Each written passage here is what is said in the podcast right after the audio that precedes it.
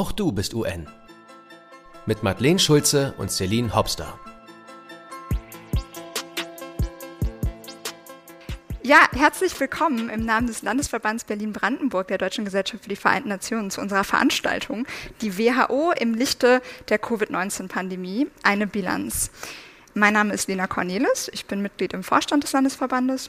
Ich freue mich ganz herzlich. Ich habe ähm, Panelistinnen und Panelisten hier oben, die wirklich Ahnung haben im Gegensatz zu mir.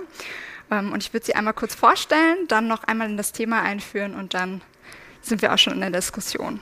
Ähm, Ganz außen habe ich Frau Dagmar Reitenbach. Sie ist Leiterin des Referates für globale Gesundheitspolitik im Bundesministerium für Gesundheit. Dann Frau Tina Rudolph. Sie ist Abgeordnete für die SPD-Fraktion und Mitglied im Gesundheitsausschuss im Deutschen Bundestag.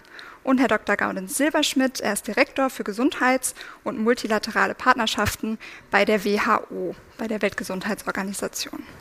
Ähm, die Frau Maike Voss, äh, die noch angemeldet war oder beziehungsweise angekündigt war, ähm, ist leider kurzfristig verhindert. Deswegen sind wir jetzt hier oben zu viert. Ich bedanke mich ganz herzlich, dass Sie heute hier sind und freue mich, dass wir über so ein wichtiges Thema reden. Die Weltgesundheitsorganisation, wie Sie alle wissen, ist eine Sonderorganisation der Vereinten Nationen. Auch wenn der Be Bekanntheitsgrad, denke ich, äh, in den letzten zwei Jahren äh, wesentlich gestiegen ist, gibt es die WHO tatsächlich seit 1948. Und seither geht sie einigen wichtigen Aufgaben nach, die auch nicht nur mit der Pandemie zu tun haben. Sie erhebt unter anderem gesundheitsrelevante Daten, sie koordiniert den Kampf gegen äh, Krankheiten wie AIDS und Malaria. Und neben Impfprogrammen, die wir alle kennen, ähm, führen sie auch weitere global, globale Maßnahmen, ähm, zur Aufklärung und Bekämpfung von Krankheiten durch. Nicht zuletzt wird jährlich ähm, der Weltgesundheitsbericht veröffentlicht, in dem die globale Gesundheitsversorgung auf den Prüfstand gestellt und damit ganz wichtige Handlungsfelder aufgezeigt werden. Auch wir stellen heute etwas auf den Prüfstand. Nur ein Thema, welches die WHO behandelt, aber ich denke, da sind wir uns einig, eins, was in den letzten zwei Jahren besonders wichtig war. Und zwar ihren Umgang mit der Covid-19-Pandemie. Aber bevor wir richtig bilanzieren können, sollten wir ein paar allgemeine Fragen klären. Und da bin ich Herr Silberschmidt auch ganz dankbar. Und zwar ähm, hätte ich an Sie die Frage, und ich weiß auch, dass Sie was vorbereitet haben, ähm, was eigentlich die Aufgabe der WHO ist, vor allem in einer Pandemie, und wie die Organisation dann tatsächlich in der Covid-19-Pandemie diese Aufgabe wahrgenommen hat. Guten Abend, herzlichen Dank. Unsere Aufgabe ist so breit, dass ich nicht in die ganze Stunde Ihnen jetzt aufzeigen werde, was die Aufgaben sind. Und ich glaube, wir haben relativ viel mitgekriegt von, von der Überwachung zu, zu den Empfehlungen der, der äh, Reaktion zum Aufrufen unter den internationalen Gesundheitsvorschriften, einem völkerrechtlichen Vertrag im Rahmen der WHO, einer gesundheitlichen Notlage von internationaler Tragweite was am 30. Januar 2020 geschehen ist, ähm, zur Unterstützung der, und Koordination der Forschung und dann der Entwicklung von, von Impfstoffen, von Medikamenten, der Zulassung ähm, im Rahmen der Notzulassung, die von etwa gut 100 Ländern übernommen werden, von den Ländern, die keine eigenen Zulassungsbehörden hatten, also eine äh, eine, ein, ein, ein sehr weites Spektrum von Aufgaben, wo die Organisation auch, auch stark durchgeschüttelt wurde. Und wo wir häufig dann mit der Frage, ja, habt ihr mit, der, mit, mit, mit dem Ruf, mit der Reputation gelitten darunter? Und viele meinen ja, als evidenzbasierte Organisation wollte ich zuerst ein paar Daten zeigen, dass es eigentlich nicht so ist. Und, und ein bisschen darauf reingehen, warum. Ich habe da vom Edelmann Trust Parameter äh, rausgenommen, wie ist das Vertrauen der Bevölkerung weltweit. Das ist eine Umfrage, ich glaube, es sind rund etwa 20 oder noch mehr Länder, die, die angefragt werden. Regierungen und die Medien haben effektiv von 2020 bis 2022 an Vertrauen in der Bevölkerung verloren. Weniger so als die Business, also die, die Unternehmungen. Regierungsbe äh, also Politiker, äh, Journalisten haben noch mehr verloren. Wissenschaftler sind noch die, denen die Bevölkerung am meisten ähm, vertraut. Aber interessanterweise haben wir als WHO sogar leicht dazu gewonnen und haben, wenn Sie zurückschauen, mit 65 Prozent sogar höher als dort das höchste Vertrauen, mehr als die Gesamt-UNO und auch mehr als die EU, aber mit einer großen Spannbreite. Und das ist ein interessantes Phänomen, das sich, das sich jetzt in der Pandemie quasi noch akzentuiert hat, dass wir quasi, je näher die Leute an uns sind, desto kritischer sie sind. Ähm, und die, die Allgemeinbevölkerung, wenn die hören von der WHO, und Sie haben einführend gesagt, ähm, alle haben von der WHO gehört, meistens denken sie nicht an diese Institution in Genf, sondern das ist die Wahrheit. Wenn Medien sagen, gemäß WHO ist es so und so, denken die meisten Leute einfach, dass in dem Fall ist es richtig. Das heißt auch, es sind sehr, sehr hohe, zum Teil übertriebene Erwartungen an die Organisation.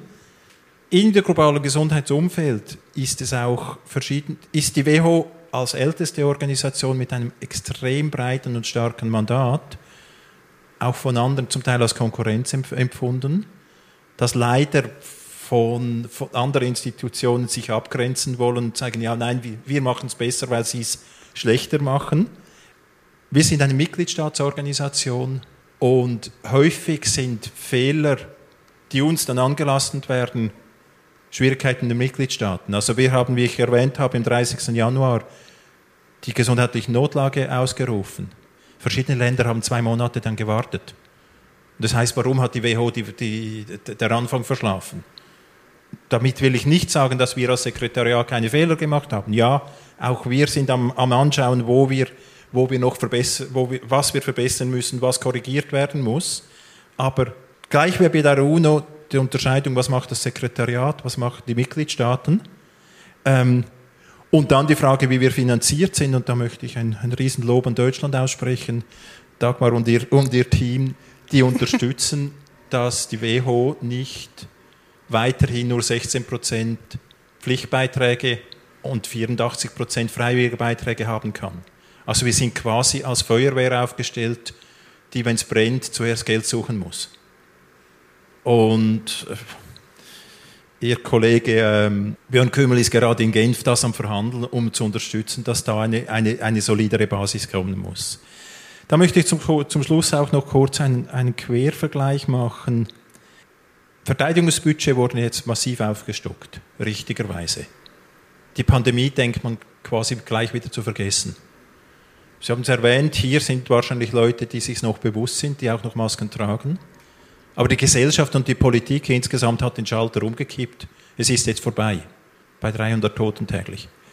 Ähm, und die Finanzierung wird viel, viel schwieriger werden, obwohl viel kleinere Beträge sind als, als in der in der Verteidigungs, äh, im, im, Verteidigungsbereich. Also die, die Aufstockung im Verteidigungsbereich von Deutschland alleine würde die ganze weltweite Bedarf an Gesundheitssicherheit ab, abdecken.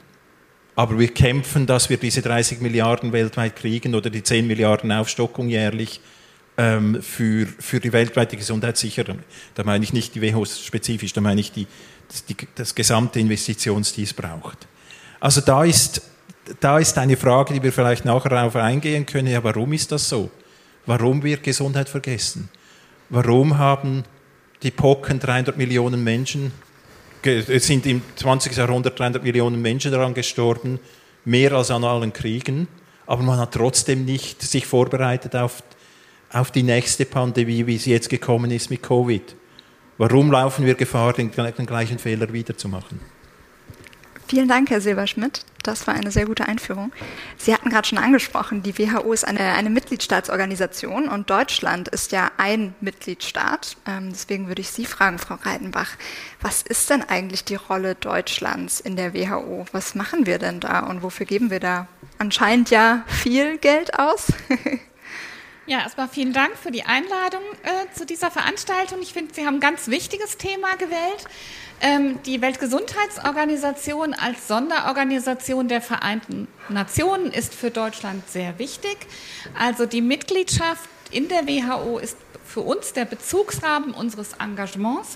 Wir setzen uns sehr für eine Stärkung der WHO ein. Das haben wir auch in der globalen Gesundheitsstrategie der Bundesregierung sehr deutlich gemacht. Und ähm, an dieser Stelle möchte ich mich auch ganz herzlich bei der WHO bedanken für die koordinierende Rolle in dieser Pandemie. Ähm, also das ist eine Kraftanstrengung gewesen und ähm, wir finden, dass es einfach sehr gut ist, dass die WHO auch immer wieder guckt, was kann man besser machen an Dingen. Also beispielsweise jetzt nach der Ebola-Pandemie hat man das Notfallprogramm aufgelegt oder einen Notfallfonds eingerichtet. Äh, man hat jetzt äh, diskutiert man auch über einen Pandemievertrag, um auf die nächste Pandemie besser vorbereitet zu sein. Das sind wichtige Diskussionen, die angestoßen werden unter den Mitgliedstaaten und dann auch vorangebracht werden. Ähm, also gerade auch die Pandemieprävention, die Vorsorge und die Reaktion auf Krisen sind wichtig und wir müssen das Momentum der aktuellen Pandemie nutzen, um auch künftig ähm, auf Pandemien besser vorbereitet zu sein. Dazu gehört auch, die globale Gesundheitsarchitektur zu stärken und effizienter zu machen. Und ein zentraler Aspekt dabei ist für uns die Stärkung der WHO und ihrer Kapazitäten. Die WHO ist in 152 Mitgliedstaaten dieser Welt vertreten, ist also auch nah an den Menschen dran. Und wir nutzen für diese Stärkung eben, wie Gaudenz Silberschmidt schon gesagt hat, ist äh, mein Kollege derzeit in Genf die ähm, Arbeitsgruppe zur nachhaltigen Finanzierung tagt von Montag bis Mittwoch diese Woche. Und äh, auf dem Tisch liegt eine Empfehlung, die Pflichtbeiträge perspektivisch auf 50 Prozent der Beiträge zu, zu erhöhen. Und wir würden darin einen wichtigen Schritt sehen zur Stärkung dieser Organisation. Wir nutzen dazu auch die G-Formate, also G7, G20, um das zu erreichen und werben bei Partnern ähm, für diese Prozesse. Ähm, Deutschland ist der größte Geber ähm, oder einer der größten Geber der WHO. Ähm, wir unterstützen die, stark die koordinierende Rolle der WHO.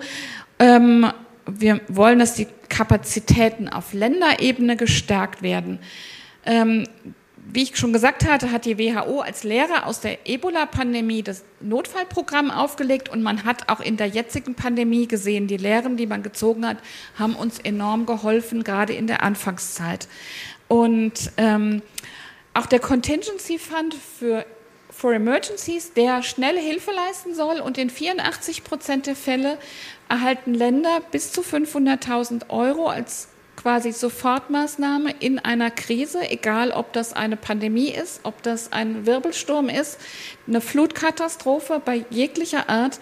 In 84 Prozent der Fälle leistet die WHO das innerhalb von 24 Stunden. Und das, finde ich, ist eine sehr beeindruckende Leistung, die also die ich zunächst mal von einer multilateralen Organisation so nicht erwarten würde. Und ähm, dieser Contingency Fund for Emergencies hat sich beispielsweise auch jetzt in der aktuellen Ukraine-Krise sehr bewährt. Ähm, die WHO hat gemeinsam mit Partnern ähm, in der Pandemie jetzt hier den ACT Accelerator, also den Access to Covid Tools Accelerator aufgelegt. Ähm, Deutschland ist dritt, mit 3,3 Milliarden der zweitgrößte Geber und wir werben intensiv bei anderen Ländern, dass auch sie Fair Share leisten. Ähm, ein wesentlicher Beitrag dieser Mittel geht an COVAX, das ist die Impfstoffsäule. Und ähm, in den letzten Jahren ist Deutschland auch zu einem Standort für die globale Gesundheit geworden. Wir haben beispielsweise in Bonn das Zentrum der WHO Euro zu Umwelt und Gesundheit. Im vergangenen Jahr hat die WHO hier in Berlin den WHO-Hub for Pandemic and Epidemic Intelligence eingerichtet und viele, viele WHO-Zentren in Deutschland unterstützen als WHO-Kollaborationszentren die WHO. Soweit erstmal für den Anfang. Ich merke, es wird sehr, sehr viel gemacht, ähm, um jetzt nochmal den Rundumschlag äh, abzuschließen und dann in die Diskussion ähm, auch untereinander einzusteigen, ähm, habe ich noch eine Frage zum Impfen. Und zwar in Deutschland wird ja jetzt bereits schon länger die äh, Impfpflicht diskutiert. Wenn man sich jetzt aber die Impfquoten im globalen Vergleich anschaut, dann sind die sehr, sehr unterschiedlich in den Ländern. Äh, das liegt äh, nicht zuletzt am Zugang zu Impfstoff, zu Vakzinen. Ähm, und ich meine, mittlerweile sind die Vakzine ja seit über einem Jahr auf dem Markt. Ähm, hat sich denn jetzt die Verteilung des Impfstoffs verbessert? Können wir mittlerweile von einem, einer gerechten Impfstoffverteilung reden, Frau Rudolph? Genau, das war die Überleitung zu mir. Ja, auch nochmal herzlichen Dank, ähm, dass ich hier sein kann und äh, dass ich auch ein paar Worte zu diesem Thema sagen darf. Ich kann eigentlich, glaube ich, nahtlos an äh, Frau Reitenbach anschließen und auch ähm, würde ein paar Instrumente vielleicht noch ergänzen wollen, aber wahrscheinlich eher im Verlauf. Habe gerade bei der Frage auch nochmal so ein bisschen den gedanklichen Rückschritt in das letzte Jahr gemacht. Und mir ist nochmal aufgefallen, wie stark eigentlich der Kontrast ist zu der Situation, wie wir sie noch vor einem Jahr hatten. Also was wir uns jetzt, glaube ich, kaum mehr vorstellen können, dass es hier in Deutschland eine Knappheit an Impfstoffen gab, dass es Knappheit an medizinischem Bedarf gab, dass Infektion, Desinfektionsmittel in den Krankenhäusern geklaut wurde, weil es einfach vorübergehend nicht verfügbar war. Und dass wir jetzt in einer Situation sind, in der wir in Deutschland davor stehen, Tausende von Impfstoffen jede Woche zu verwerfen, weil hier das Haltbarkeitsdatum abläuft, weil es aber auch aufgrund von verschiedenen ähm, Faktoren ähm, nicht so gut funktioniert, ähm, diese Impfstoffe auch noch in andere Länder weiterzugeben. Ähm, ich weiß, dass darüber verschiedene Theorien existieren, warum das so schlecht klappt. Ähm, also hat tatsächlich verschiedene Gründe. Man hat sich eigentlich, und das, das war das Ziel ja auch im letzten Jahr, schon Gedanken gemacht und gerade auch bei der WHO Gedanken gemacht, dass man für eine global gerechte Verteilung der Impfstoffe sorgen muss. Also in dem Moment, in dem die Notlage durch die WHO ausgerufen wurde, ist ja klar gewesen, dass es eigentlich für die Beendigung der Pandemie so sein muss, dass wir allen Staaten Zugang zu diesen Impfstoffen ermöglichen, dass wir dann geschützt sind vor Mutationen, wenn wir es schaffen, dass die Impfquote auch in den Ländern des globalen Südens, da ist einfach die Problemlage am größten, was die Versorgung mit den Impfstoffen noch immer angeht, wenn wir das dort auch geschafft haben. Und ich glaube, die Tatsache, dass die WHO zwar ähm, auch durch Unterstützung von Deutschland, auch durch die finanzielle Unterstützung von anderen Ländern Instrumente aufsetzen konnte. Sie haben den ähm, Act A angesprochen, auch den, ähm, den äh, Hub. Ähm, daneben gab es noch den Access to COVID-19 Tools Accelerator, also dass man auch gesagt hat, über Impfstoffe hinaus, auch zu, zu anderen Dingen, wollen wir eigentlich den Zugang beschleunigen für die Staaten, die das brauchen. Und den WHO mRNA Hub, den würde ich auch noch ganz kurz nennen, über den man eigentlich auch sehr früh dafür sorgen wollte, dass ein Technologie Technologietransfer geleistet wird und dass die Impfstoffproduktion auch in den Staaten möglich wird, die eben nicht auf ähm, Impfstoffspenden allein angewiesen sein sollten.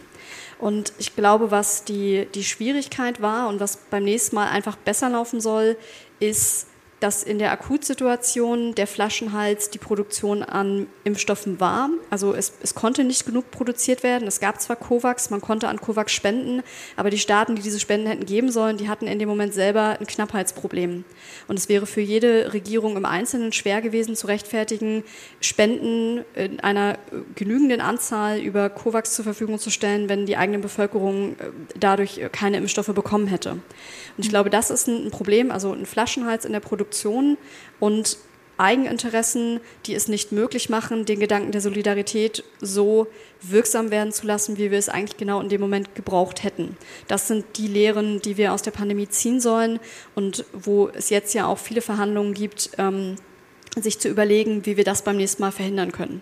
Ich könnte jetzt vielleicht ein paar fundamentale Ebenen auch noch machen. Also ich glaube, man kann, könnte ganz, ganz viel anreisen. Man kann ja insgesamt auch darüber diskutieren, ob ähm, die globale äh, Arzneimittelproduktion, die Verteilung von Arzneimitteln so gut ist und so gut funktioniert, ob Forschungsanreize gut funktionieren, ob das gerecht ist, wenn ähm, überwiegend öffentliche Forschungsgelder in die Erforschung von Impfstoffen fließen und sie dann eben nicht angemessen verteilt werden können und wir das nicht mal in einem solchen Notfall schaffen. Aber, weil es heute speziell um die WHO geht, äh, komme ich trotzdem in den Bogen nochmal zurück und ähm, würde gerne damit deutlich machen, dass äh, ich das ähm, ja, teile, was hier bisher gesagt wurde und auch nochmal die Grafiken sehr hilfreich fanden, ähm, dass die WHO ein großes Vertrauen genießt, dass wir aber dafür sorgen müssen, ähm, dass sie ein etwas schärferes Schwert bekommt. Also nicht nur ähm, Plattformen bereitstellen kann, bei denen über eine freiwillige Basis, und so glaube ich, kann man es im Großen zusammenfassen, eine internationale Solidarität für die Gesundheitsversorgung gelebt wird, sondern dass das tatsächlich verbindlicher wird. Das wäre mein Wunsch und es wäre auch der Wunsch, den politisch zu untersetzen. Vielen Dank, Frau Rudolph. Man hatte, also genau, ich würde mal direkt darauf einsteigen, was Sie zu Beginn gezeigt haben, Herr Silberschmidt. Ähm, und zwar die Zufriedenheit ähm, mit der WHO. Darf ich, darf ich kurz direkt anschließen, weil, weil effektiv der Impfstoff ist ein gutes Beispiel, wie das Glas halb leer und halb voll ist. Die Tatsache, dass es die Weltgemeinschaft geschafft hat, die ersten Impfstoffe in weniger als einem Jahr nach der Sequenzierung zu produzieren und dass im Gegensatz zu HIV es ein paar Monate gedauert hat, bis die ersten Dosen in die ärmsten Länder kam, kamen und nicht zehn Jahre oder mehr. Und dass jetzt doch 65 Prozent der Weltbevölkerung eine erste Dosis gekriegt hat, dass COVAX 1,4 Milliarden ähm, Dosen an 144 Länder gebracht hat, ist super gut. Die Ungerechtigkeit ist absolut katastrophal. Also man kann es wirklich von beiden Seiten anschauen. Es wurden Riesenfortschritte gemacht, aber viel, viel zu wenig. Dass ähm, neunmal mehr Dosen pro Einwohner in reichen Ländern als in armen Ländern verabreicht wurden, neunmal mehr, dass ähm, 21 Länder in 21 WHO-Mitgliedsländern weniger als 10 Prozent der Bevölkerung geimpft ist, auch jetzt noch, und in 69 Ländern weniger als 40 Prozent. Das Ziel ist bis im Juli alle Länder 70 Prozent. Ist, ist absolut ungenügend. Und dann noch ein Wort zur lokalen Produktion. Effektiv haben wir da sehr viel dazu lernen müssen. Kein Land kann sich leisten, der eigenen Bevölkerung zu sagen, kein Politiker kann sich leisten, der eigenen Bevölkerung zu sagen, wir geben jetzt euch nicht, weil andere es zuerst brauchen. Also müssen wir uns da ganz anders vorbereiten. Also sind wir jetzt daran, in Südafrika, in Senegal, in Ruanda, in anderen Ländern lokale Produktion aufzubauen. Wir gehen sogar weiter und merken, wenn wir jetzt das dort aufbauen, werden wir im nächsten Mal das Gleiche machen, was Indien gemacht hat. Auch Indien hat die Grenzen geschlossen, um es selber zu behalten. Also müssen wir gegenseitige Abhängigkeiten von Staaten schaffen, dass in Regionen das eine Land die Vorproduktion macht, das zweite Land den aktiven Substanz produziert und das dritte Land die Abfüllung macht dass keines einen Anreiz hat, ähm, die Grenzen zu schließen. Also wir müssen viel weiter denken und dann in, quasi in Friedenszeit ein System aufbauen, wo man ganz offen anschaut, was ist, sind die politischen Druck, äh, was ist der politische Druck in einer Situation und wie kann man verhindern, dass es wieder zu den übertrieben egoistischen Reaktionen kommt. Darauf wollte ich eigentlich hinaus, und zwar politischer Druck. Ähm, wir bewerten ja die, oder bilanzieren Mitgliedstaatorganisationen. Und zwar ähm, haben Sie ja gesagt, das Vertrauen der Bevölkerung, der Menschen in die WHO ist eigentlich sehr groß, ist sogar gestiegen, vielleicht auch durch den steigenden Bekanntheitsgrad. Ähm, wie zufrieden sind Sie denn als Mitglied oder Teil des Sekretariats mit den Mitgliedstaaten? Man hat ja oft so das Gefühl, ähm, oder das war in der Presse vor allem auch, dass die Staaten zu Beginn die Warnung der WHO auch nicht ernst genug genommen haben, einfach zu spät reagiert haben.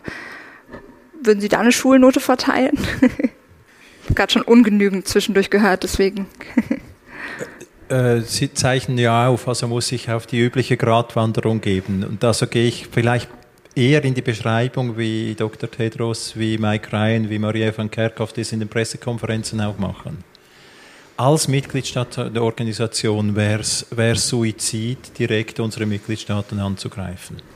Weil wir müssen mit denen wieder einen, einen Konsensus finden, wir müssen mit, müssen mit denen arbeiten können. Die Art, wie, sie, wie wir es dann im Normalfall machen, ist, dass wir sagen, ja, jedes Land macht das Beste für seine Bevölkerung und dann sagen, was wir zu diesem Thema erklären, äh, äh empfehlen. Und es ist dann jedem Journalist und jedem Zuhörer selber überlassen zu merken, dass unsere Empfehlung und was das Land gerade gemacht hat, nicht unbedingt dasselbe ist. Ich möchte es aber auch nicht als Vorwurf formulieren, sondern an, an Sie anschließen von vorhin. Wir müssen den politischen Realitäten dieser Welt in die Augen schauen und sagen, was sind die Anreizstrukturen, was sind die, die Einschränkungen, die auch die Politiker haben? Was, was erwarten ihre Bevölkerung von ihnen? Und in dem Sinn viel besser die Anreizstrukturen so anpassen, dass das richtige Resultat rauskommt. Die Abgrenzung, dass eben die Wissenschaftler, denen die Leute vertrauen, auch ihre, ihre Empfehlung geben können, aber gleichzeitig ähm, erklären, es ist nicht getan, einfach wissenschaftlich zu sagen, das müsste man machen. Es ist dann ein politischer Prozess, was kann man machen? Es ist fundamental eine politische Aufgabe zu sagen, ja, wie viele wirtschaftliche Kosten zu wie viel Gesundheitsschutz und diese Abwägungen gibt es nicht eine wissenschaftliche Antwort. Also von dem her, ja, wir geben Empfehlungen ab, aber, das, aber Länder müssen die umsetzen und ich würde auch nicht erwarten, dass die Länder die eins zu eins umsetzen. Ich merke, Herr Silberschmidt, Sie sind sehr diplomatisch. Ähm, ich werde mal was anderes zitieren. Ähm, und das geht auch in die Richtung, die Sie schon angedeutet haben, zum Reformbedarf. Und zwar hat das unabhängige Panel, das Independent Panel for Pandemic Preparedness and Response, sehr lange Abkürzung IPPR, wie viele Ps sind da, ja, ähm, einen Bericht im Mai 2021 veröffentlicht und dort die Pandemie als Tschernobyl-Moment des 21. Jahrhunderts bezeichnet, auch in Bezug auf den Reformbedarf der WHO selbst. Ähm, vielleicht, Frau Rudolph, sind denn jetzt alle Regierungen, also die WHO haben wir ja gesagt, das, ist auch die, das sind auch die Mitgliedstaaten, sind die jetzt ausreichend wachgerüttelt und ziehen die auch die nötigen Konsequenzen für die WHO? Also mein Eindruck ist da schon, dass an der Stelle waren wir in der Diskussion gerade schon, ähm, deutlich geworden ist, dass es eine Institution braucht, und das ist die Rolle, die die WHO ausüben kann, die unabhängige Empfehlungen gibt und die auch unabhängig bestimmte Dinge koordiniert. Ich würde es mal in dem breiten Rahmen stehen lassen, bei allem, was die WHO nachher im Speziellen damit macht. Und ähm, auch in Deutschland habe ich das Gefühl, sind wir froh darum, dass wir die WHO haben. Und hat das eher dazu geführt, dass wir noch einmal mehr wissen, warum wir die WHO stärken müssen und eine Diskussion, die es in den letzten Jahren ja durchaus gab. Also das äh, ist äh, auch kein Geheimnis, dass der Anteil der Finanzierung, der durch die Mitgliedstaaten geleistet wurde, in den letzten Jahren ja eigentlich kontinuierlich zurückgegangen ist und eben der Anteil dadurch aber auch an, an Geldern, ähm, bei denen die WHO nicht so frei entscheiden kann, was sie damit tut, ähm, kleiner geworden ist. Ähm, dass das ein Problem ist, dass das ein Problem ist, genau diese Unabhängigkeit wahrzunehmen. Und dass ähm, Gespräche laufen und aber wenn einzelne Länder zum Beispiel äh, zustimmen, dass sie ihre Beiträge erhöhen, ähm, man eine gewisse Balance wahren muss und es natürlich darum geht, dass alle Staaten sich da angemessen repräsentiert fühlen. Also ähm, gibt ja dieses Sprichwort, ähm, wes Brot ich esse, das Lied ich singe, beziehungsweise wer eben mehr Geld reingibt, da hat man dann auch das Gefühl, dass ähm, mehr Einflussnahme eventuell möglich ist. Und das ist ein Eindruck, bei dem es sehr fatal wäre, wenn die Mitgliedstaaten den von der WHO hätten. Und ich glaube, alle ihr Arbeiten steht da in dem Bemühen, ähm, immer wieder dafür zu sorgen, dass dieser Eindruck nicht entsteht und dass, wenn die WHO ähm, Entscheidungen trifft oder Empfehlungen gibt, die ähm, von einem Staat nicht unmittelbar umgesetzt werden oder die ähm, für einen Staat äh, unmittelbar ähm, nicht äh, das ist, was ähm, die Regierung des Staates ähm, in dem Moment auch gerade hören möchte, ähm, dass man immer versuchen muss, die Bindung an die WHO insgesamt hochzuhalten und stark zu machen und sie diese Unabhängigkeit nicht verlieren zu lassen. Aber wir brauchen das auf jeden Fall. Also wir brauchen eine stärkere Unabhängigkeit der WHO und das funktioniert in meinen Augen, wenn man sich in, in guten Zeiten, wir hatten es gerade schon in Friedenszeiten, auf ähm, etwas einigt, auf eine größere Verbindlichkeit, auch auf eine Finanzierungszusage einigt, die dann im Ernstfall greift. Also wir haben das ja in anderen Bereichen auch schon geschafft. Also die Europäische Union, ich weiß nicht, ob man es jetzt unbedingt so parallel skizzieren kann, ich versuche es aber mal, ähm, funktioniert ja nach dem gleichen Prinzip. Die Staaten haben sich bewusst entschieden, ein Vertragskonstrukt untereinander zu wählen und haben damit aber auch akzeptiert, dass wenn einzelne Staaten gegen diese Verträge verstoßen, Vertragsverletzungsverfahren eingereicht werden können. Da gibt es jetzt ein paar Beispiele, wo es ein bisschen schwierig wird, also auch äh, viel, was an EU-Richtlinien ja durchaus kritisiert wird, aber insgesamt funktioniert das Prinzip. Man hat sich im Großen und Ganzen darauf geeinigt, dass man eine Verbindlichkeit will, dass auch Sanktionierbarkeit da sein muss, falls in einer Akutsituation, in einer Notsituation einzelne Staaten ähm, dem, was man vorher vereinbart hat, nicht folgen. Und wir müssen zu dieser Verbindlichkeit in meinen Augen auch im Gesundheitsbereich kommen. Erst recht, wenn es irgendwie darum geht, dass nochmal eine Pandemie droht und dass wir dann einfach um Monate schneller reagieren müssen. Also es darf nicht sein, dass man beim nächsten Mal wieder zwei Jahre später an dieser Stelle sitzt und eigentlich, wenn man von einer globalen Impfquote redet, immer noch nicht da ist, wo man hin will immer noch nicht da ist, wo man hin muss und natürlich ganz andere Probleme mittlerweile auch ähm, noch dazugekommen sind, was die Akzeptanz der Impfung angeht, was internationale Impfkampagnen angeht. Und das muss beim nächsten Mal anders laufen, besser sein. Ähm, Solidarität, auf die muss man sich vorher einigen und die muss dann auch verbindlich eingefordert werden können. Verbindlichkeit finde ich noch ein interessantes Stichwort, bevor ich dann auch äh, auf die Fragen ähm, vom Publikum eingehe. Und zwar, ähm, für mich wirkt das so ein bisschen wie so ein Spannungsfeld zwischen eben dieser Freiwilligkeit und äh, Effektivität.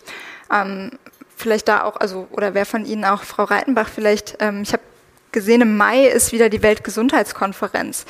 Wird sich da Deutschland für mehr Verbindlichkeit oder vielleicht sogar für so ein Rahmenwerk, wie wir das gerade gehört haben, wie in der EU einsetzen? Gibt es da bestimmte Reformvorschläge? Ja, es gibt die Reformvorschläge für einen verbindlichen Pandemievertrag oder ein Pandemieinstrument. Mhm. Der äh, Auftrag wurde erteilt. Also das Ziel ist, Anfang August einen ersten Entwurf zu haben. Es hat jetzt verschiedene Diskussionsrunden schon dazu gegeben. Und das Ziel ist, bis 2024 ähm, ein solches verbindlicheres Rahmenwerk zu erarbeiten. Und dazu sind dann eben auch im Moment Diskussionen wie Gerechtigkeit, die dabei eine Rolle spielen. Die Implementierung der internationalen Gesundheitsvorschriften ist ganz wichtig. Also man braucht bestimmte Kernkapazitäten, um schnell ähm, in den Ländern Ausbrüche zu erkennen, darauf reagieren zu können. Und insofern setzen wir uns auch immer für eine weltweite Stärkung dieser Kernkapazitäten ein, weil wir dann durch ein Zusammenarbeiten auf internationaler Ebene einfach da schneller eindämmen können, aber eben auch andere Fragen. Also soll man, ähm, Deutschland setzt sich beispielsweise dafür ein in diesen Diskussionen, dass man auch Antibiotikaresistenzen als sogenannte stille Pandemie in diesem Kontext mit bearbeitet, dass der One Health Ansatz eine wichtige Rolle spielt. Und dieser Austausch im Moment, was in so einen solchen Pandemievertrag reinkommen soll, findet gerade statt und äh, wir unterstützen ihn mit Krä vollen Kräften, ja. Herr Silberschmidt, was soll denn in so einen Pandemievertrag rein? Oder? dass sich die Länder binden wie beim Pariser Vertrag zu Klima. Also es muss eine die Länder müssen sich verpflichten und die Länder müssen sich für diese mehr Gerechtigkeit verpflichten. Also unbedingt Aufträge an uns als Sekretariat, ja, was wir besser machen sollen, aber was Länder untereinander machen, besser machen sollen. Und dann kommen, brauchen wir auch Zusatzinstrumente. Also wir haben sehr viele Expertengruppen, das hilft uns noch quasi noch einen Schutz einzubauen, dass der politische Druck nicht funktioniert, sondern es kommt dann von den Expertengruppen. Der Generaldirektor ist von den Ländern gewählt, also kann er nicht einfach zwei Drittel der Länder angreifen, wenn er wieder gewählt werden will. Das ist eine politische Tatsache, aber die Expertengruppen können das sagen. Das, das, das IPPR wurde von ihm eingesetzt, gerade deshalb, dass die Dinge sagen können, die er selber nicht den Ländern unter die Nase reiben kann. Ähm, Gleichzeitig schlagen wir vor, ähnlich wie der ähm, Internationale Währungsfonds einen, eine periodische Kontrolle der Länder machen kann im Wirtschaftsbereich, dass es auch im Gesundheitsbereich so eine periodische Kontrolle gibt, wo andere Länder mit einbezogen werden und sagen können, das macht ihr gut und das macht ihr weniger gut. Also wir müssen alles suchen, wie können wir schützen vor der politischen Machtausübung äh, und die Unabhängigkeit wahren, sowohl wissenschaftlich wie auch, ähm, dass man Dinge offen ansprechen kann. Und da sind wir gerade auch durch, durch diesen Pandemievertrag wollen wir solche Mechanismen noch bedeutend mehr stärken. Ähm, und dieser Pandemievertrag, ähm, kann ich mir das auch so vorstellen, dass es dann einen neuen völkerrechtlichen Status für die WHO gibt? Oder wäre das vielleicht auch eine Idee, so eine Art, also die Weltgesundheitskonferenz wie der Weltsicherheitsrat bei den UN mit verpflichtenden Maßnahmen und Entscheidungen? Also wir von deutscher Seite waren offen, direkt von vornherein zu sagen, das ist alles verbindlich dann. Aber es gab andere Länder, die gesagt haben, lasst uns erstmal die Inhalte regeln. Vielleicht geht auch das eine oder andere ohne einen völkerrechtlichen Vertrag, beispielsweise Veränderungen an den internationalen Gesundheitsvorschriften, die dann natürlich auch schneller gehen als einen völkerrechtlichen Vertrag, den man über viele Jahre äh, verhandelt. Und insofern ähm, erst die Inhalte und dann ähm, das Instrument. Aber wir haben ein großes Interesse an einer stärkeren Verbindlichkeit. Ich höre heraus, ja. Kurz anschließen darf, die UNO ist verbindlicher, der Sicherheitsrat ist lahmgelegt mit dem Vetorecht. Also man muss sich auch fragen, was will man erreichen? Die Verfassung der WHO, 1948 in Kraft getreten, ist völkerrechtlich verbindlich. Lesen Sie sie mal, sie ist unheimlich stark. Also ein Teil der Unterfinanzierung der WHO ist, weil die Verfassung uns eigentlich so viel Kompetenzen zuordnet, dass die Länder Angst vor dieser Macht hatten und nicht genügend Geld geben wollten, historisch gesehen. Also ich glaube, es geht, ja, wir brauchen den, den Pandemievertrag und der sollte schlussendlich verbindlich werden, aber wir brauchen auch die verbindlichen Instrumente, die wir schon haben, die mit genügend Finanzen untermauert werden müssen, weil wir haben da eine, eine riesige Einflussmöglichkeit, die häufig den Ländern Angst macht und deshalb sie uns zum Teil an die kurze Leine nehmen. Die den Ländern Angst macht. Ähm, äh, macht Ihnen das ähm, als Vertretung auch der regierungsbildenden Partei äh, Angst oder eher nicht so? sehr großes Vertrauen in die WHO habe, macht mir persönlich das keine Angst, aber ich, ich würde es mal auch verallgemeinern wollen. Ähm, es ist ja so, was, was wir gerade skizziert haben, ähm, dass die WHO und auch andere internationale Institutionen eigentlich immer, wenn man versucht, international sich auf was zu einigen, man ähm, sich in einem Equilibrium befindet, also man eine Abwägung finden muss, bei der man eine möglichst hohe internationale Beteiligung erzielt und eine möglichst hohe Verbindlichkeit bekommt. Also je konkreter Verpflichtungen werden, desto schwerer ist es meistens ähm, dafür zu sorgen, dass alle Staaten, die mitmachen sollen, sich dafür verpflichten. Oder, auch das kennen wir an anderen Beispielen, ähm, es unterschreiben alle, aber es stehen quasi nur Allgemeinplätze drin und man hat eben diese Verbindlichkeit nicht. Ich glaube, das ist einfach ein Grundprinzip ähm, in internationalen Verhandlungen. Es ist immer ein Spannungsfeld und das ist auch für die WHO nicht anders oder für Dinge, die die WHO verhandelt. Und Weshalb ich aber noch hoffnungsfroher bin eigentlich für einen Pandemic Preparedness Treaty, also für diesen Pandemievertrag, ist der, dass wir, und wir müssen das Moment einfach auch nutzen, was wir dafür haben, jetzt deutlich machen können, wie wichtig das ist und dass es im, auch im Eigeninteresse, also man kann ja immer ideell argumentieren, internationale Solidarität, aber man kann auch ganz egoistisch argumentieren, dass es für jeden einzelnen Staat besser ist, sich darauf zu verpflichten, weil wir gesehen haben, wie jeder einzelne Staat und die Bevölkerung jedes einzelnen Staates unter der Pandemie gelitten hat und wie, wie gut es gewesen wäre, wenn man sie schneller hätte beenden können, wenn schneller ähm, die Angst vor Lockdowns, Shutdowns nicht mehr bestanden hätte. Und das ist das, was wir in meinen Augen hochhalten müssen. Also, dass diese Verbindlichkeit und ähm, auch ähm, sich dazu zu bekennen, dass es ähm, Sanktionsmöglichkeiten geben kann, dass das letzten Endes die Lage für alle sicherer macht und dafür sorgt, dass wir beim nächsten Mal einfach besser aufgestellt sind. Also insofern, ich, ich sehe die Schwierigkeiten, ich ähm, sehe auch, was meine DiskussionspartnerInnen jeweils in ihren eigenen Bereichen ähm, dort auch an, an Verhandlungen führen müssen. Ähm, ich glaube aber, dass wir hier auch den, den Vorteil deutlich machen können. Also dass es vielleicht sogar noch eindrücklicher ist, als wenn wir äh, die Abstraktion zu den Verhandlungen im Klimabereich ziehen. Also wo die eigentlich ja die die Lage und die, das Anerkennen der aktuellen Lage ähm, nicht einhergeht mit dem, was man tatsächlich an realer Verpflichtung durch die Einzelstaaten bekommt, aber teilweise auch, weil ähm, die, ja, die, die Wirkungsketten nicht so stark vorhersehbar sind und man die Sachen leichter wegschieben kann, um es mal plakativ zu sagen. Und ich glaube, die Pandemie hat gerade gezeigt, dass es eben nicht geht. Und dass ja, Gesundheits- und Klimakrise natürlich auch zusammenhängen, aber ich will den Ball jetzt nicht noch, also den Bogen nicht größer machen als ohnehin schon. Und glaube aber äh, nochmal, dass wir gerade hier ein sehr gutes Moment haben, was wir nutzen müssen. Und da, genau, kann ich äh, auch nur dran appellieren. Also Deutschland, äh, glaube ich, äh, wir werden diejenigen sein, die das auf jeden Fall unterstützen, aber eben das auch anderen Staaten leicht zu machen und sie ins Boot zu holen und da eben, ja, sich mitzuverpflichten tatsächlich äh, Thema Klima und Gesundheit. Da hätten wir die Frau Voss gehabt, die das auch nochmal verbunden hätte. Vielleicht müssen wir dazu nochmal eine eigene Veranstaltung machen. Ich glaube, das ist auch ganz spannend, ähm, dann auch nicht nur auf Pandemie ähm, beschränkt. Ich schaue mal in die Runde, ob es vielleicht Fragen aus dem Publikum gibt. Ähm, hallo, ich bin Lara, sage ich jetzt einfach mal mit Vornamen. Ähm, genau, auch DGV ein Vorstandsmitglied, aber jetzt auch heute einfach mal ganz interessierte Zuhörerin.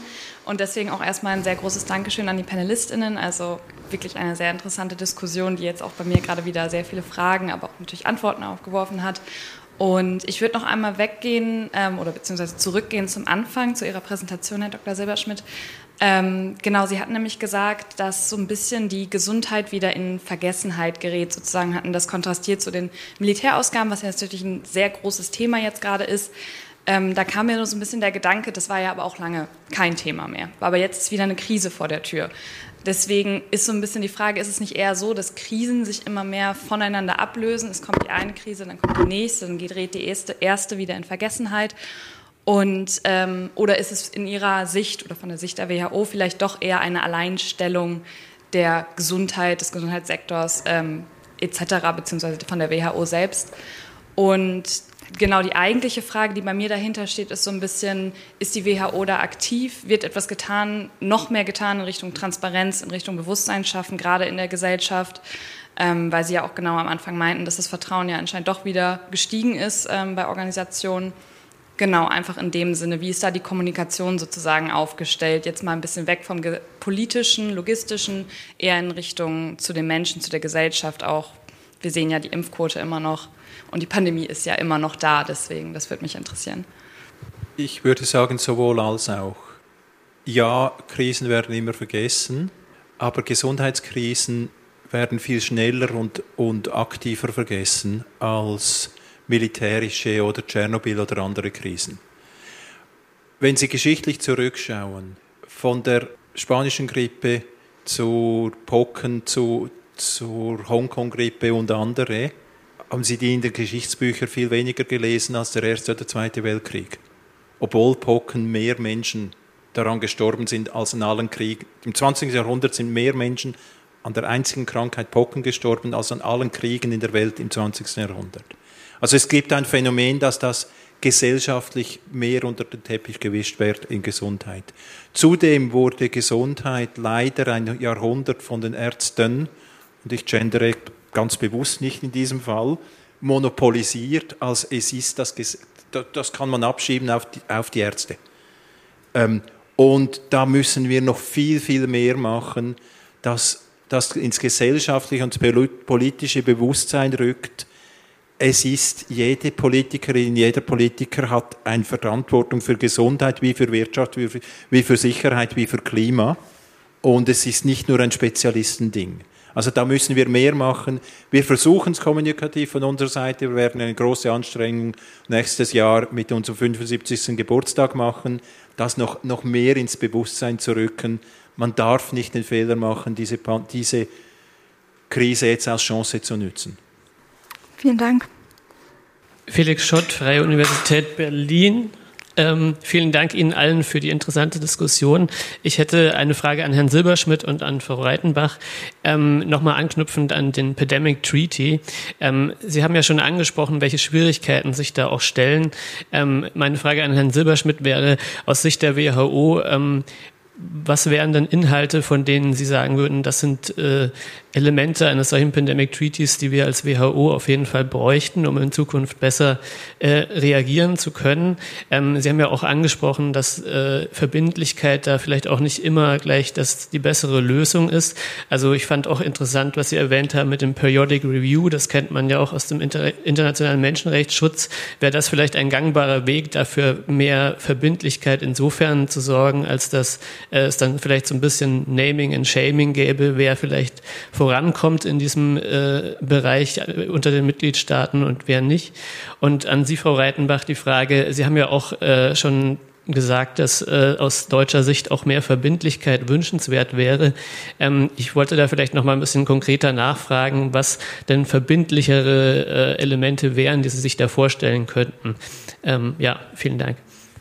Ja, vielen Dank. Ähm, ja, also Verbindlich stellen wir uns zum einen vor, also dass man Fragen auch wie Implementierung der internationalen Gesundheitsvorschriften macht. Und wir ähm, sind ein großer Befürworter dieses Periodic Reviews. Wir haben auch äh, gesagt, wir würden uns als Pilotland, als eines von vieren, die sich jetzt bereit erklärt haben, äh, zur Verfügung stehen. Also von daher, wir glauben halt, dass man das dann vorleben kann und einfach mit gutem Beispiel vorangehen kann, dass diese Transparenz, die man dann schafft, inwieweit sind die internationalen Gesundheitsvorschriften implementiert, wo sind Lücken, wie können wir sie auch schließen. Und ein reiches Land wie Deutschland kann sie wenn sie identifiziert, wir können sie schl alleine schließen, aber viele andere Länder auf dieser Welt brauchen definitiv Hilfe. Und wenn wir das gemeinsam dann machen, auch überlegen, wer, mit welchem Partner diese Lücken geschlossen werden können auf der Welt, dann würden wir einen enormen Schritt vorankommen. Also die Themen, die ich schon genannt hatte, Antibiotikaresistenzen ist für uns ein ganz wichtiges Thema als stille Pandemie. Also niemand realisiert, wie groß das Problem ist, das auf uns zurollt. Es sind 1, knapp 1,3 Millionen Menschen jedes Jahr, die an Antibiotikaresistenzen sterben. Die Weltbank äh, schätzt, dass 2050 bis zu 3,8 Prozent des Bruttosozialprodukts verloren gehen können, wenn wir nicht handeln. Also das sind massive Auswirkungen auf unsere Wirtschaft, unsere Gesellschaft. Pandemien entstehen häufig durch, dadurch, dass Sachen vom Tier auf den Menschen überspringen. Deswegen das Thema One Health Zoonosen wird eine ganz wichtige ähm, Aspekt dabei spielen. Für uns ist auch die, die Frage der Gerechtigkeit ein Aspekt, ähm, also wo wir zu der Frage Verteilung auch in, in frühen Phasen, wo wir einfach Lösungen finden. Wir haben für die, das, für die Influenza-Pandemie haben wir das sogenannte PIP-Framework, Pandemic Influenza Preparedness Framework. Und das sieht beispielsweise vor für Industrieunternehmen, die beispielsweise eben diese Gensequenzen erhalten, um dann Impf Influenza-Impfstoffe herzustellen, also für die, eine Grippesaison, dass die einen Beitrag leisten. Und da haben sich dann viele Firmen konnten aus einem Optionenmenü wählen, was sie machen. Ähm, also das ist offen von, man gibt bestimmte Dosen ab und viele und Einige der großen Unternehmen haben da gesagt, im Falle einer Influenza-Pandemie würden wir 10 Prozent der Impfstoffe aus der laufenden Produktion abgeben. So, sind solche Überlegungen, die wir da schon angestellt haben, ist das denkbar und übertragbar auch auf andere Pandemien, wenn sie eben nicht auf eine Influenza zurückgehen. Und das sind, glaube ich, wirklich wichtige Diskussionen, die wir führen und die auch derzeit geführt werden. Möglichkeit auch noch was ergänzen wollen. Ähm, genau, ich bin ja Parlamentarierin, das heißt, ich darf noch ein bisschen provokanter träumen, glaube ich. Ähm, ich würde einen Punkt ergänzen. Und zwar darf es ähm, im Falle einer nächsten Pandemie nicht dazu führen, dass eine künstliche Verknappung von, von Schlüsselressourcen stattfindet unter der Wahrung wirtschaftlicher Interessen. Also es muss einen Mechanismus geben, der es schafft, ähm, wirtschaftliche Eigeninteressen zumindest in einem internationalen Notfall wie einer globalen Pandemie so in den Hintergrund treten zu lassen, dass eine Verteilung von Schlüsselressourcen, und damit meine ich in der Pandemie wären das äh, persönliche Schutzausrüstung, Masken, Desinfektionsmittel, aber auch Tests, aber eben auch Impfstoffe, das alles muss stattfinden. Und wir haben dieses Mal sehr schleppend erlebt, dass ähm, natürlich versucht wurde, an solchen Instrumenten zu arbeiten. Es gab die Diskussionen um äh, Patentaussetzungen, um den TRIPS Waiver, also dass äh, Staaten dann in der Lage gewesen wären, ähm, die Impfstoffe zu kopieren und ähm, was auch ganz, ganz viele Schwierigkeiten nach sich zieht, weil man natürlich auch eine gute Produktionsumgebung ähm, gewährleisten muss für sowas. Und das Ganze muss in meinen Augen, also in unseren Augen, in den Augen der Politik verbindlicher geregelt werden. Ähm, das, was passiert ist, dass es äh, in Südafrika einem Unternehmen gelungen ist, also Afrigen, den moderner Impfstoff nachzubauen, die das aber immer unter der Drohkulisse gemacht haben, dass sie eigentlich ähm, für die Verletzung des Patentrechts dort verklagt werden konnten und ähm, mittlerweile auch zugesichert wurde von Moderna, dass sie den Patentschutz nicht durchsetzen werden, auch mittlerweile langfristiger zugesichert haben, dass sie das nicht machen werden. Das darf beim nächsten Mal nicht mehr am Goodwill von einzelnen Firmen hängen und das darf vor allem nicht diese lange zeitliche Schleife ziehen. Also das wäre ein Punkt, bei dem es aus meiner Sicht auch diese Verbindlichkeit braucht.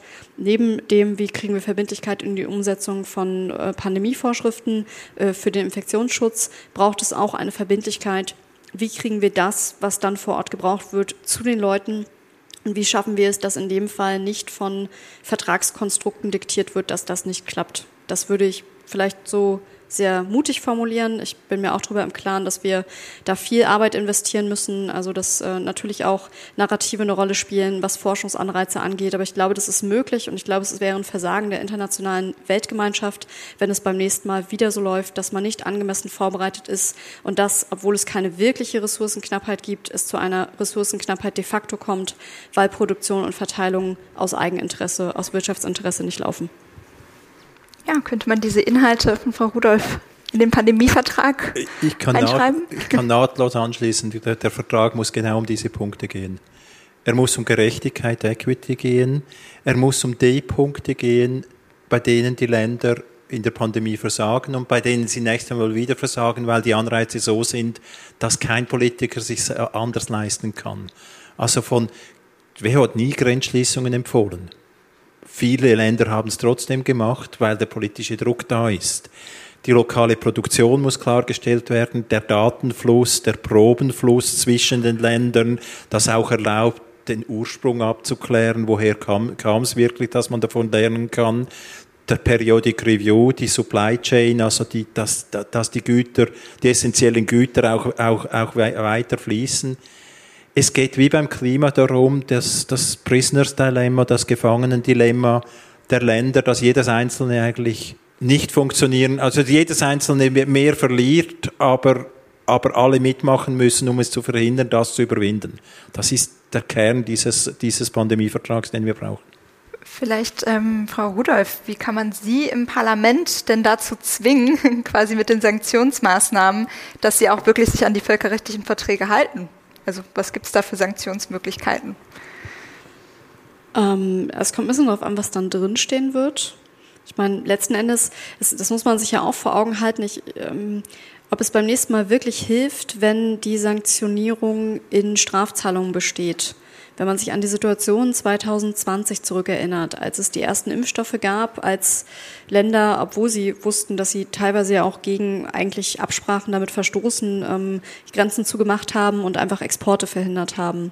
Das weiß ich nicht. Da würde ich sagen, wir brauchen etwas Zusätzliches. Das, was von äh, Herrn Silberschmidt auch schon skizziert wurde, dass man eigentlich ähm, Länder so untereinander verbindet, dass ein einzelnes Land gar nicht eine Produktion monopolisieren kann, beziehungsweise dazu führt, dass eben Produktion nur an bestimmten Schlüsselstellen stattfindet und eben woanders nicht ankommt, sondern da brauchen wir insgesamt, glaube ich, eine bessere Verteilung, sodass klar ist, es darf nicht ähm, auf dem afrikanischen Kontinent also ich will das Engagement gar nicht in Abrede stellen. Ich bin sehr stolz, was wir da als Deutschland auch gerade tun, dass wir vier Standorte ausbauen.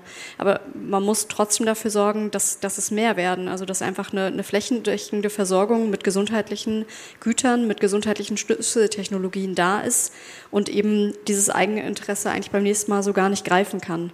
Ansonsten, also ja, wahrscheinlich wird das, das allgemeine Sanktionsmittel werden äh, Strafzahlungen oder Dinge in der Art sein. Aber ich würde sagen, wir müssen sogar noch darüber hinausdenken, dass eigentlich, also wenn man in dem Moment kommt oder in die Situation kommt, dass man ein Land mit Strafzahlung belegt, dann ist man eigentlich schon in der Situation, die man verhindern muss mit Anreizen. Vielen Dank.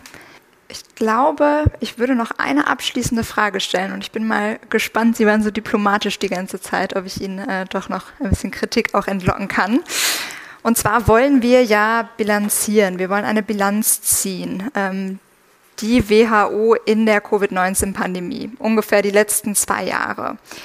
Und wenn wir jetzt mal Noten vergeben müssten, und ich meine das auch nicht als Kritik jetzt direkt an das Sekretariat oder einzelne Mitgliedstaaten, sondern wir sind jetzt objektive Lehrer oder Professorinnen, wie auch immer. Ähm, wie würden Sie, welche Note würden Sie vergeben? Ähm, ich habe hier so drei Kategorien. Ähm, einmal, und das ist vielleicht äh, das, das Einfachste, Einsatz. Und zwar, wie sehr hat sich die WHO in den letzten zwei Jahren bemüht? Geht an, an uns beide wahrscheinlich die Frage? Wasch, wahrscheinlich habe ich Sie können sich natürlich auch selbst benoten, dass. Äh ich würde sagen, ich würde gar keine Note vergeben. Das wäre, als wenn ich einen Aufsatz bewerten muss von jemandem, dem man gar keinen Stift gegeben hat, der gar nichts schreiben konnte. Das ist auch eine Bewertung. Das ist, ja, das, dabei würde ich es, glaube ich, lassen. Und wenn wir die Mitgliedstaaten einbeziehen, wenn wir sagen, ähm, wir bewerten jetzt nicht eben die, die Organisation selbst, sondern die WHO als Gemeinschaft auch, als Staatengemeinschaft, die sich dort zusammenfinden. Ja, ist jetzt schwierig für, für jedes einzelne Land eine Bewertung zu formulieren. Ich glaube, was, also was, was man jetzt nicht ähm, in der Arroganz der Rückschau machen darf, man kann bei ganz vielen Sachen, glaube ich, jetzt sagen, dass sie anders hätte, hätten laufen sollen. Also angefangen bei Deutschland, das äh, kann ich jetzt, glaube ich, am, am diplomatischsten kritisieren. Ähm, dass Kommunikation von Anfang an hätte anders laufen sollen in der Pandemie, auch zwischenzeitlich hätte anders laufen sollen. Und trotzdem ähm, gab es ja immer Gründe, man, warum man sich in einer Einzelsituation genauso verhalten hat, wie das gelaufen ist. Da gab es immer Gründe, ähm, warum Dinge passiert sind und warum man Dinge entschieden hat. Und wir müssen einfach dafür sorgen, dass beim nächsten Mal dieses Konstrukt von Gründen anders aussieht. Also dass man einfach weiß, es ist besser vorgeplant, es ist besser angebahnt, was in einem solchen Fall passieren muss und die Dinge sind da. Und man muss sich nicht, während man sich um, um ähm, ja, eine absolute Ausnahmesituation im eigenen Land Gedanken macht über eine potenzielle Triage in den Kliniken, ähm, auch noch die Gedanken machen, sich mit ähm, Verträgen von ähm, impfstoffproduzierenden Firmen rumzuschlagen ob, äh, und uns zu schaffen, eben Impfstoff in den globalen Süden zu bekommen. Also die Sachen müssen einfach besser vorgeplant werden, dass man dann anders handeln kann. Aber ich würde, also ich habe das Gefühl, das bringt uns nirgendwo hin. Also wenn man jetzt im Nachhinein Schulnoten verteilt ähm, und sagt, ja, ja, das hätte alles viel, viel besser laufen sollen, ähm, kann man an der einen oder anderen Stelle sicherlich machen, aber ich glaube, es geht vor allem darum, dass es beim nächsten Mal anders läuft und dass man nicht, ähm, ja, also auch nachfolgen, das ist ja was, was wir politisch oder geschichtlich oft machen, eben sagen, naja, wie, wie konnte es damals passieren, ähm, dass in einer bestimmten historischen Epoche X gelaufen ist, ohne dass die Zivilgesellschaft was dagegen gemacht hätte. Und ähm, es, man verkennt aber dabei, dass es meistens ja Gründe gab und dass man einfach versuchen muss, die Rahmenbedingungen so zu ändern, dass diese Anreize nicht bestehen. Na gut, im Studium ähm, hatte ich das Gefühl, gab es auch immer Gründe, ähm, dass etwas genauso gelaufen ist, wie es gelaufen ist. Ähm, aber ich versuche es nochmal von einer anderen Perspektive, und zwar die ähm, Anpassungsfähigkeit. Da vielleicht auch, Herr Silberschmidt, wie ähm, anpassungsfähig würden Sie die Organisation aus den Gründen, die wir auch schon äh, bilanziert haben, bezeichnen? Und ist da großer Reformbedarf? Schulnoten wollen Sie wahrscheinlich nicht, aber... Reformbedarf, ja, unbedingt müssen wir viel dazu lernen, aber ich war auch von vielen beeindruckt und stolz. Ich gebe Ihnen zwei, drei Beispiele. Maria von Kerkhoff hat am 1. Januar 2020 in ihrem Leben noch nie eine Pressekonferenz gegeben. Und sie ist nachher mit Dr. Tedros und Mike Ryan täglich vor der Weltpresse gestanden und die WHO hat es geschafft, die Gedankenführerschaft zu übernehmen, in, durch die ganze Pandemie durch.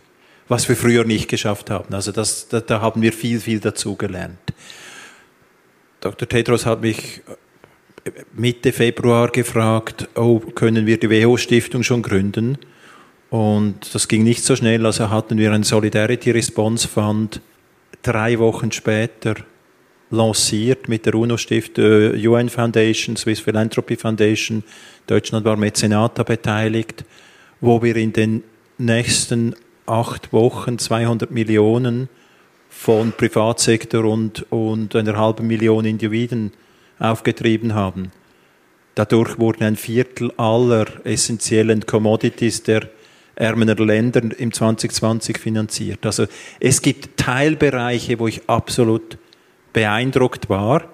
Es gibt andere Dinge, die sehr, sehr schlecht gelaufen sind, wo wir viel, viel dazu lernen müssen.